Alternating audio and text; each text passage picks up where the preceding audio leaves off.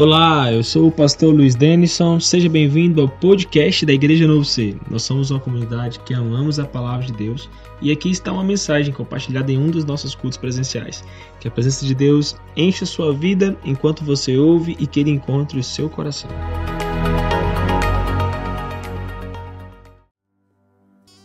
Abra sua Bíblia comigo no livro de João. João capítulo 8. João capítulo 8.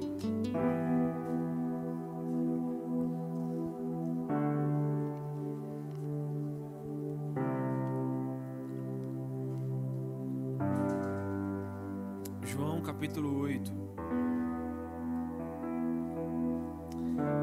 Versículo 1 diz assim: Jesus, porém, foi para o Monte das Oliveiras e pela manhã, bem cedo, tornou para o templo. E todo o povo vinha encontrar-se com ele. E, assentando-se, ele os ensinava. É algo muito valioso que eu preciso falar aqui já. É que ah, de todas as coisas no ambiente do Evangelho, quando Jesus se propõe a nos ensinar algo, existe ali uma porção de muita sabedoria. Quando Jesus está nos ensinando algo na palavra, ou quando nós encontramos assim, com esses momentos na Bíblia, onde Jesus está ensinando, existe algo muito precioso, muito valioso, muito profundo, que nós podemos aprender com Ele. É, ao longo das eras, ao longo da história da humanidade, desde Jesus e a vida dele, para todos, para todos, para a história é um marco, a história é dividida a partir de Cristo e até aqueles é, que entregaram a sua vida, que construíram a sua vida com base no Evangelho, aqueles que assim também é, não acreditaram, até os próprios judeus ali que não acreditaram que Jesus era o Filho de Deus, o Messias prometido. Mas eles olham para Jesus e o consideram como um grande homem, como um grande profeta, alguém que marcou a história, alguém que foi relevante para a história aqueles que também não creem, olham para Jesus e falam assim: Poxa, ele não era Deus, ele não era filho de Deus, não tem nada disso, mas ele foi um grande homem. E quando nós estamos falando de grandes homens, grandes homens sempre têm grandes coisas para nos ensinar. O que faz de um homem ser grande não é só a sua estatura, não é só o peso que ele tem, mas a dimensão de vida desse homem é o que faz grande. E nós estamos aqui diante de um homem que é grande também, e ele está ensinando algo. E é, se você observar todos os momentos em que a Bíblia nos fala de Jesus ensinando, sempre haverá uma aplicação da base da estrutura do seu ensino. Nesse texto especificamente, é, ele está ensinando no templo, e sempre que Jesus esteve ensinando no templo, ele esteve também confrontando a religiosidade do templo aquela religiosidade é, desvirtualizada. Nós ouvimos aqui na semana passada que a religião é o processo de religar o homem a Deus, reconectar o homem com Deus, restabelecer uma conexão entre o homem e Deus. Na caminhada e na trajetória da vida de Jesus, nós vemos os escribas, nós vemos os religiosos afastando estabelecendo grande força para arrastar as pessoas para longe de Deus, para impedi-las de ter acesso a Deus. E o texto aqui no versículo 3 diz que os escribas e os fariseus trouxeram-lhe até Jesus uma mulher que tinha sido apanhada em adultério. Colocaram bem no meio e disseram-lhe: Mestre, essa mulher foi apanhada no próprio ato adulterando. Na lei nos mandou Moisés que as tais mulheres sejam apedrejadas. Você, pois, o que você pode nos dizer sobre isso? Isto eles diziam tentando-o, para que tivessem com o que o acusar. Mas Jesus, inclinando-se, escrevia com o dedo na terra. E como insistissem, perguntando-lhe, endireitou-se e disse a eles: Aquele que entre vocês está sem pecado, seja o primeiro que atira a pedra contra ela. E tornando a inclinar-se, escrevia na terra. Porém, ouvindo eles isto, acuados pela sua consciência, saíram um a um, a começar pelos mais velhos até os últimos. Ficou só Jesus e a mulher que estava no meio. Nós vemos assim o modo que Jesus lida com o pecado. A gente sempre pensa que Deus está de alguma maneira zangado, com muita raiva, querendo destruir o homem. Mas esse é um dos textos que nos mostra o modo como Deus lida com o pecado. O modo como Deus lida com o pecador. Esse texto é um texto elevado assim nas Escrituras que nos mostra o modo como Jesus olha para um homem em pecado. E a gente é, rapidamente tem a capacidade de condenar as pessoas.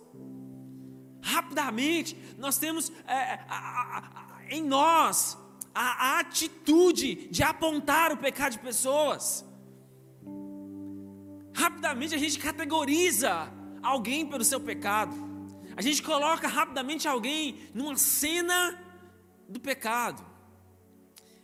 E nós vemos aqui Deus frente a frente com um pecador. Nós podemos chamar aqui uma mulher que estava assim, de maneira muito fresca, o pecado nela. Talvez aquela mulher estava assim, até com poucas vestes ali. O texto fala que ela foi pega em um ato de adultério. E aquela mulher saiu sendo arrastada por aqueles homens, oprimida, envergonhada. E ela foi ali jogada no meio, exposta. É isso que a religião sem Jesus faz com o homem. É isso que a religião sem Jesus faz conosco. Nos expõe, nos oprime, nos angustia, tira a nossa credibilidade, nossa identidade, a nossa moral. Mas esse texto nos mostra o modo como Jesus lida com o pecador. Jesus não repreende essa mulher, ele não sentencia ela à morte, ele não a oprime, mas ele primeiro está lidando com os acusadores. No ambiente do pecado, Deus sempre vai enfrentar primeiro os acusadores. O acusador, ele existe não por Deus, porque o caráter de Deus não é nos acusar. O caráter de Deus continua a ser nos amar. Quando nós lemos o texto em Gênesis, ali na criação, quando o homem peca, quando o homem erra, Deus já sabia que o homem tinha errado, sim ou não? Sim ou não? Mesmo assim, ele vem ao encontro desse homem. Nós nós temos a tendência assim, quando alguém nos ofende, quando a gente briga com alguém, a gente não quer nem o quê? A gente não quer nem encontrar. A gente não quer nem conversar. Esses dias nós começamos assim uma discussão lá em casa assim dentro do carro.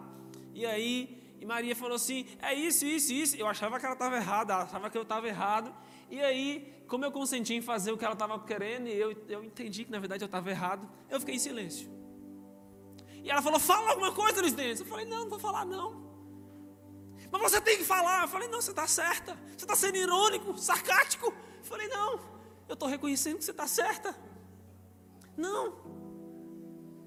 Naquele momento eu queria evitar o conflito para não ficar mais exposto à vergonha do meu erro. A gente, quando a gente erra, quando a gente está em discussão, quando a gente está brigando com alguém, a gente não quer ver. A gente não quer enxergar. A gente não quer estar próximo. A atitude de Jesus é diferente nesse texto. O modo de Jesus operar aqui é diferente.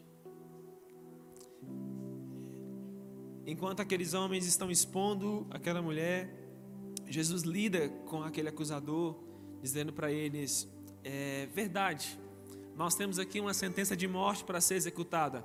Mas vamos começar o seguinte: vamos começar do mais santo que nós temos aqui entre nós. Vamos começar do mais puro que tem aqui entre nós. E a gente depois, é, a gente começa com quem não tem pecado. E depois a gente passa para quem está mais pecador. Então, começa aí por quem não tem pecado. Começa aí com quem está no erro. Começa aí por quem está errado. E de repente, aqueles homens não têm como prosseguir no seu caminho de morte. Jesus simplesmente desarma aqueles homens do poder de acusação. Quando nós continuamos lendo, nós vemos que Jesus então ele encurva-se ali e ele está escrevendo no chão Aquiles. A gente não sabe o que Jesus estava escrevendo no chão naquele dia. Não tem como a gente saber. Mas algo ele escrevia e no que ele estava escrevendo ali, ele permanece até que em um certo momento o texto fala que todos vão saindo do mais velho até os últimos e fica só Jesus e aquela mulher que estava ali no meio. Nós aprendemos aqui também um caráter de Jesus que ele não é o Jesus que oprime, que acusa, e também não é o Jesus que nega, que vai embora. Fica aí no seu pecado. Fica aí na sua sujeira. Fica aí na sua morte. Gente, se a gente tirar toda a espiritualidade desse texto, nós temos lições de vida aqui. Eu quero primeiro te falar, esqueça de algo espiritual. É, considere agora que o homem é só uma matéria. Esqueça que o homem é espírito agora. Não leve em conta o ponto espiritual, nós vamos chegar nele depois. Mas considere que o homem, então, aqui nesse texto, é só matéria, é só isso aqui, carne e osso, sangue. E considere que esse homem tem sentimentos. Quantos aqui tem sentimentos? Quantos aqui ficam zangados? Felizes? Amém? Beleza, ótimo, beleza. Então, considere que aqui nesse texto nós temos alguém que não tem espiritualidade, alguém que não é espiritual, desconsidere tudo que é espiritual nesse texto e considere somente alguém que é corpo e emoções. Se a gente desprezar todo o restante desse texto, despreza inclusive que Jesus era Deus. Coloque Jesus como um homem qualquer nesse texto aqui agora. Nós temos uma lição para a vida aqui.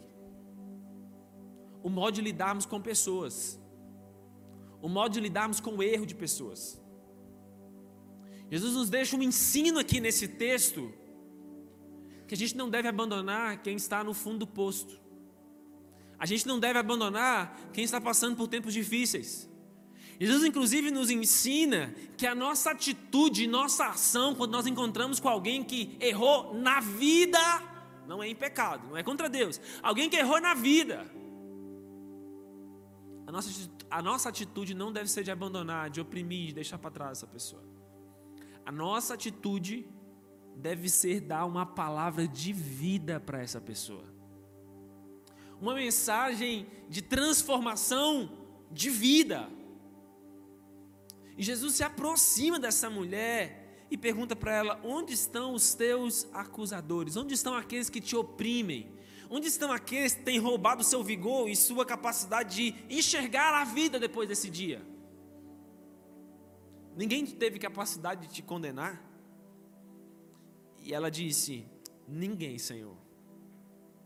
E disse-lhe Jesus: Nem eu te condeno.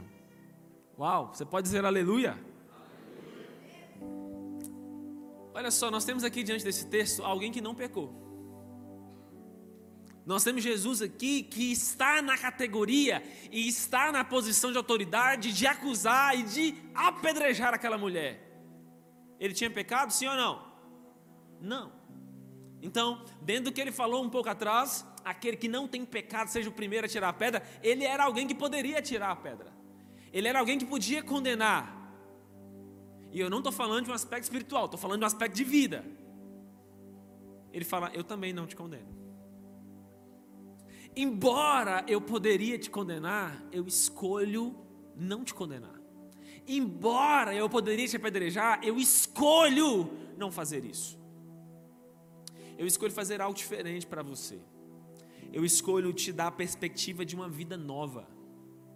E ele fala com ela: vai-te, vá para a sua vida Jesus está falando: saia desse lugar aqui, saia desse ambiente, saia dessa cena da sua vida e vai. E a gente precisa aprender aqui nesse texto que a perspectiva de Jesus é vá, não volte. Não volta, mas não.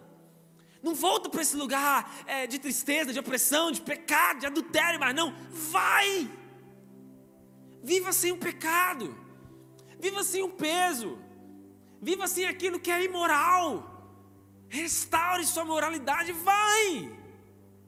Eu te dou autoridade para ir. O chamado de Deus para nós é irmos e não voltarmos. O chamado de Deus para nós é prosseguirmos e não paralisarmos. Alguns de nós estamos assim encerrados, paralisados em algumas cenas da nossa vida. Nós não conseguimos nos projetar, sairmos, avançarmos. Nós continuamos aprisionados ali. É um ressentimento, é uma dor, é uma situação. Quem estava no treinamento essa semana viu ali em uma daquelas cenas sobre a violência doméstica.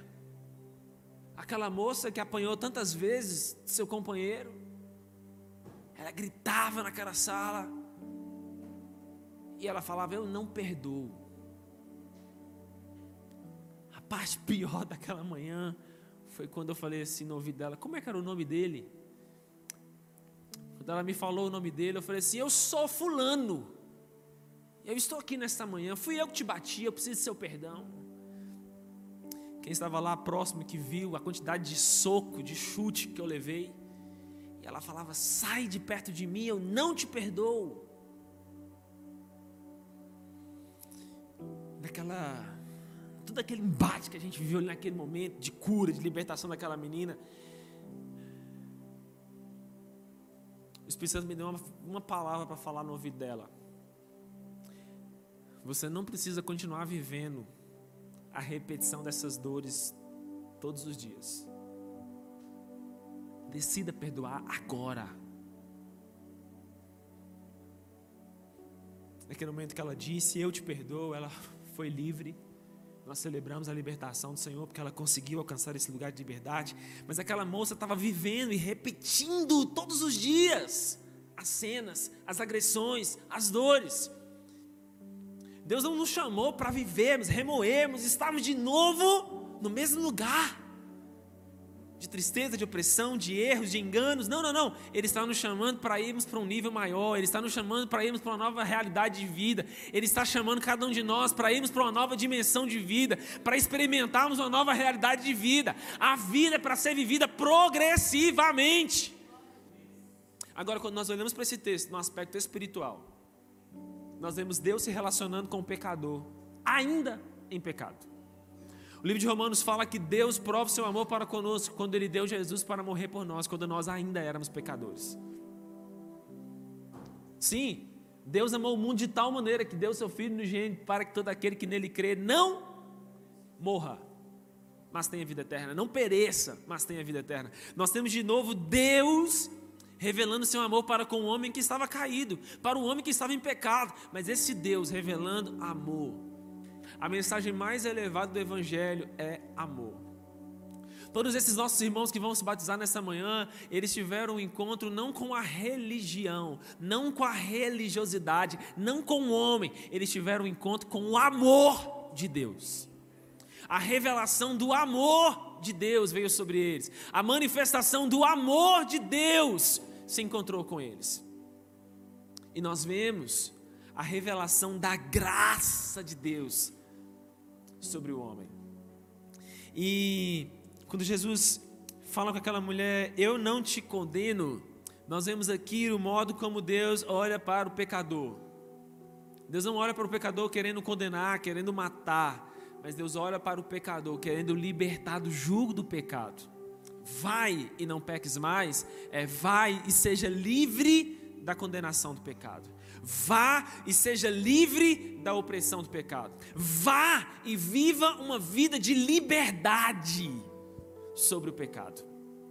Não seja oprimido pelo pecado, não seja oprimido pelas acusações. Vá e viva uma vida em liberdade, porque o pecado te aprisiona, o pecado te oprime, esse é o modo como Deus olha.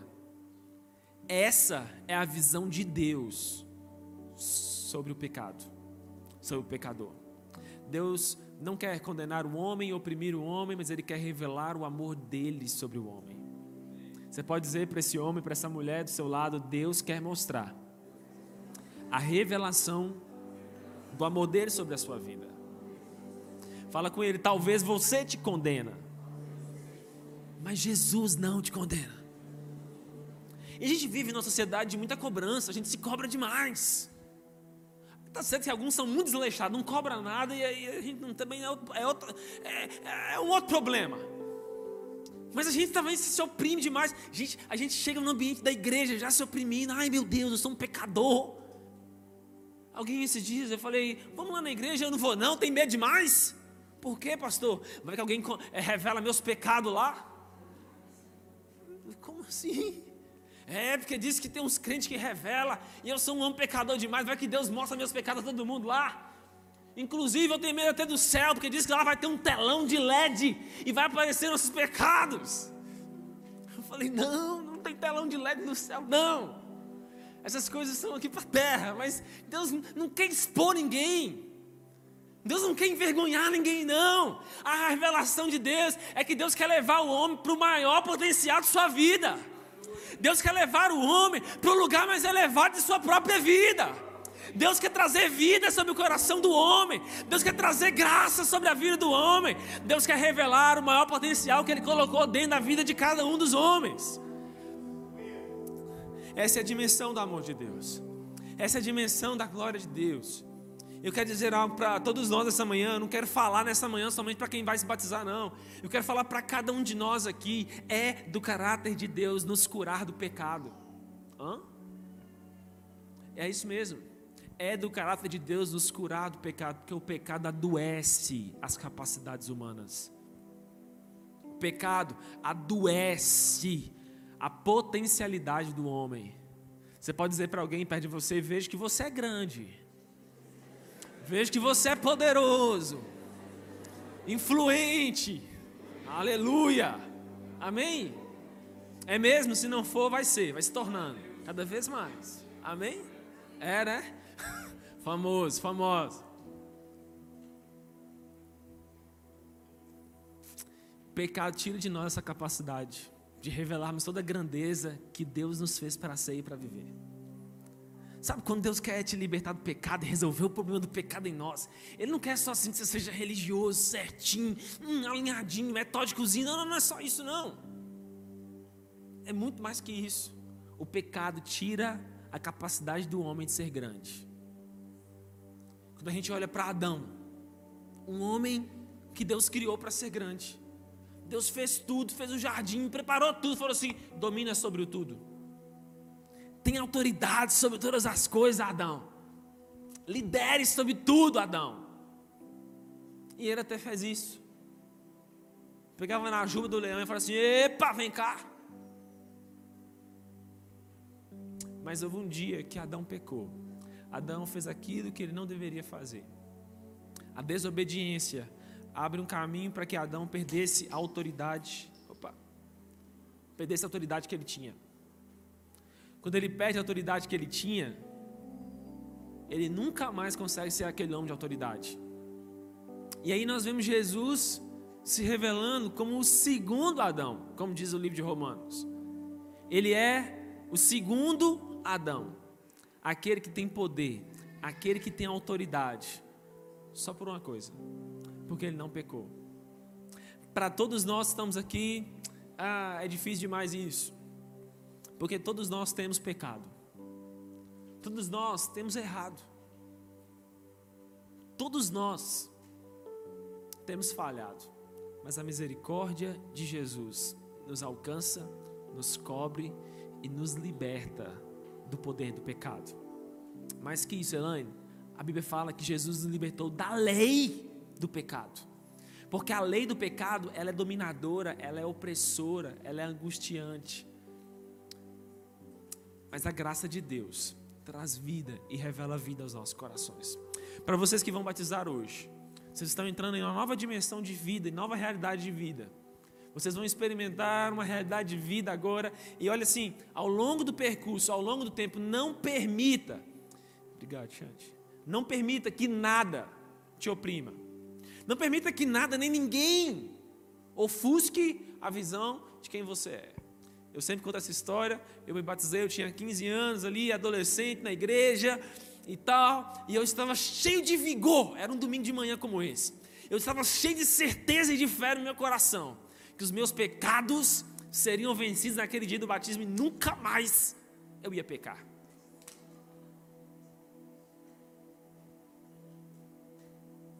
E foi tão decepcionante para mim que depois de batizado, parecia que eu era o mesmo, a mesma coisa. Parece que não mudou nada, seu Tadeu. Eu era o mesmo. Eu continuava encrenqueiro, eu continuava pecando, eu continuava errando, eu continuava colando na escola. Eu achei assim que todos os meus pecados seriam resolvidos assim. E eu tive aquela crise de fé ali com 15 anos, depois do batismo, eu disse, ah meu Deus, eu, não, eu acho que eu não sou crente. Tinha lá um congresso na nossa igreja, né, Joyce? E todo mundo que ia para esse congresso voltava apaixonado, e aquela coisa. E aí meus pais mandaram lá para esse trem lá no Divinópolis. E eu até fui assim, Senhor, meu Deus, eu não sou crente ainda não, não deu certo no batismo, que dê certo agora nesse retiro que eu estou indo lá, Senhor. E eu fui, passei três dias lá e nada mudou para mim. Eu voltei sendo o mesmo. Eu falei assim: eu não sou crente, não. E minha mãe falava assim: aí, meu filho, você gostou? Eu falei: mãe, eu achei muito normal. E minha mãe falava assim: oh, meu filho, você está um pouco desacertado. Né? Desacertado na falácia lá da igreja que a gente era, assim: você está um passo do desvio. Né? Você está um passo de ser desviado, então você está desconcertado, você precisa alinhar sua vida com Deus. Mas não era. Eu só não tinha tido uma experiência com Jesus ainda. Eu tinha me batizado, eu segui o rito religioso. Com 15 anos a gente batizava lá, tinha que batizar. Eu já era instrumentista na igreja, tocava na igreja, então tinha crescido na igreja, então era hora de batizar. 15 anos, hora de batizar, ué. E assim eu fiz. Mas não deu certo. Não aconteceu.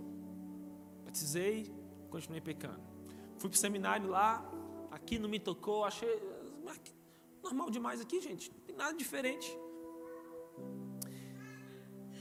Mas uns meses se passaram e a gente estava em Belo Horizonte, na casa da minha avó, de férias. Era junho. E aí a gente. Minha irmã estudava em Belo Horizonte. Ela falou assim: Ah, tem uma igreja, vamos embora lá. Era uma igreja famosa na época, era Lagoinha.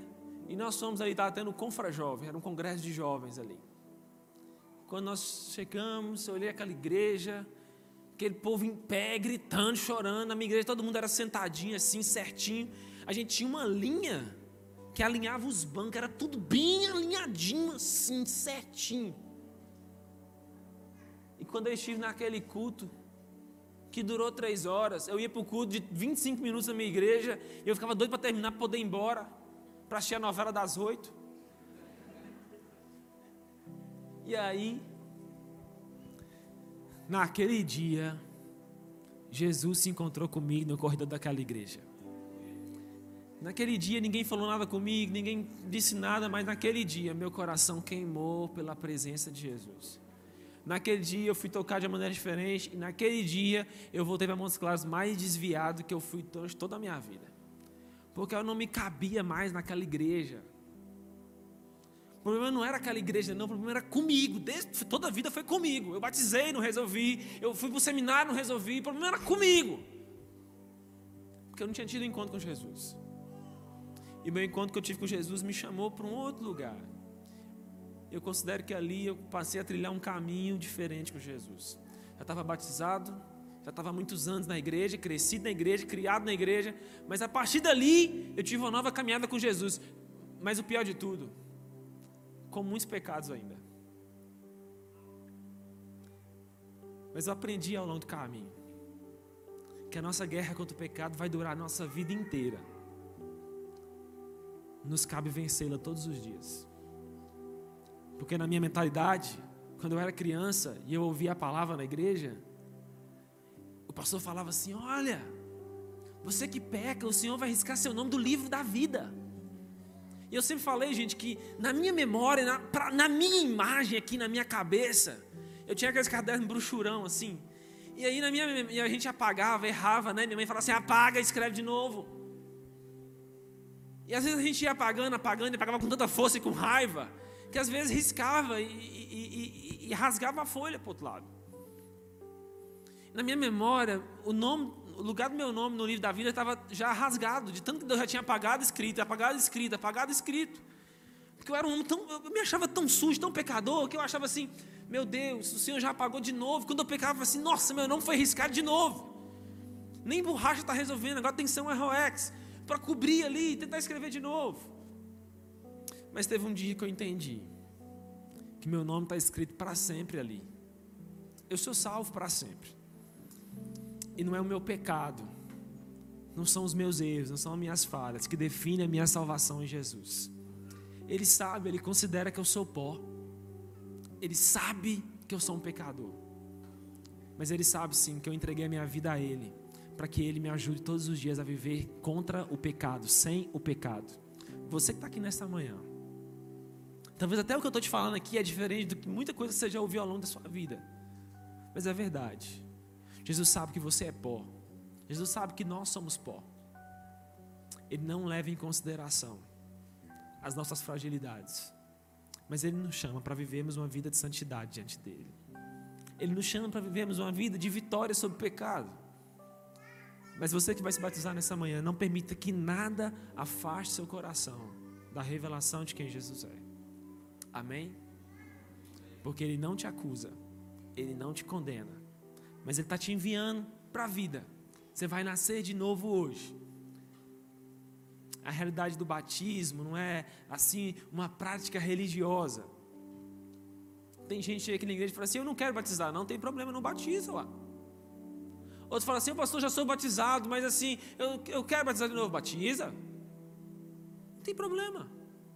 Não é uma prática religiosa, não é um segmento religioso, é uma definição de vida dentro de você, porque aquele que se batiza, fala assim: Poxa, eu estou nascendo de novo, eu vivi uma vida em pecado ao longo da minha vida, mas eu quero viver uma nova realidade, porque Jesus iluminou a minha mentalidade, iluminou os olhos do meu coração, então eu quero caminhar numa nova dimensão de vida mas não permita que nada roube seu coração a partir daqui, daqui para frente, de viver todos os dias o chamado e o propósito de Deus para você, em vitória sobre o pecado, em autoridade sobre o pecado, desfrutando de vida e vida em abundância, indo viver a vida sem acusação, sem condenação, livre do pecado.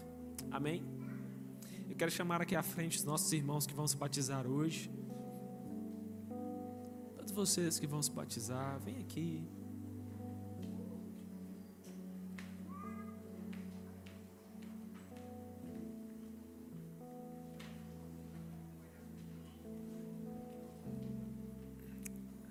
A gente pode ficar um pouquinho mais assim, separadinho assim, isso.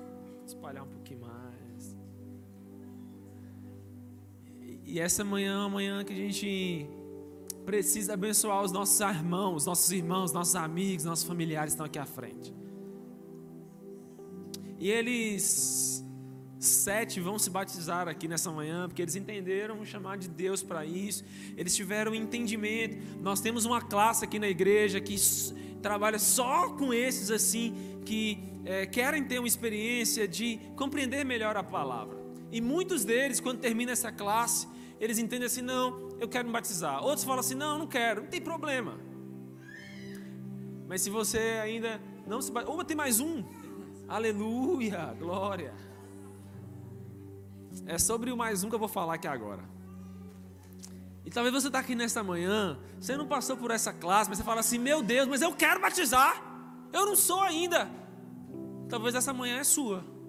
Se tem alguém nessa manhã aqui que não se batizou, mas quer se batizar, e fala assim: não, eu, eu quero batizar hoje. Você pode vir aqui à frente também, nós vamos batizar você. Se o Senhor te chamar para isso, se o Senhor te convidar para isso, amém? Amém?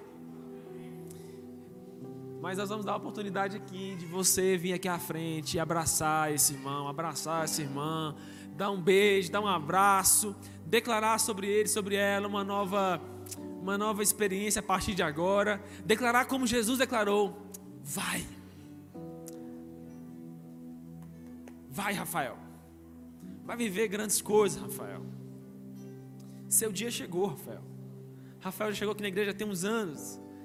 E o maior desejo do coração dele era se batizar. E seu dia chegou, irmão. Vai. Vai. Né, Samara? Agora é hora de ir para uma nova realidade, a partir de hoje. Amém?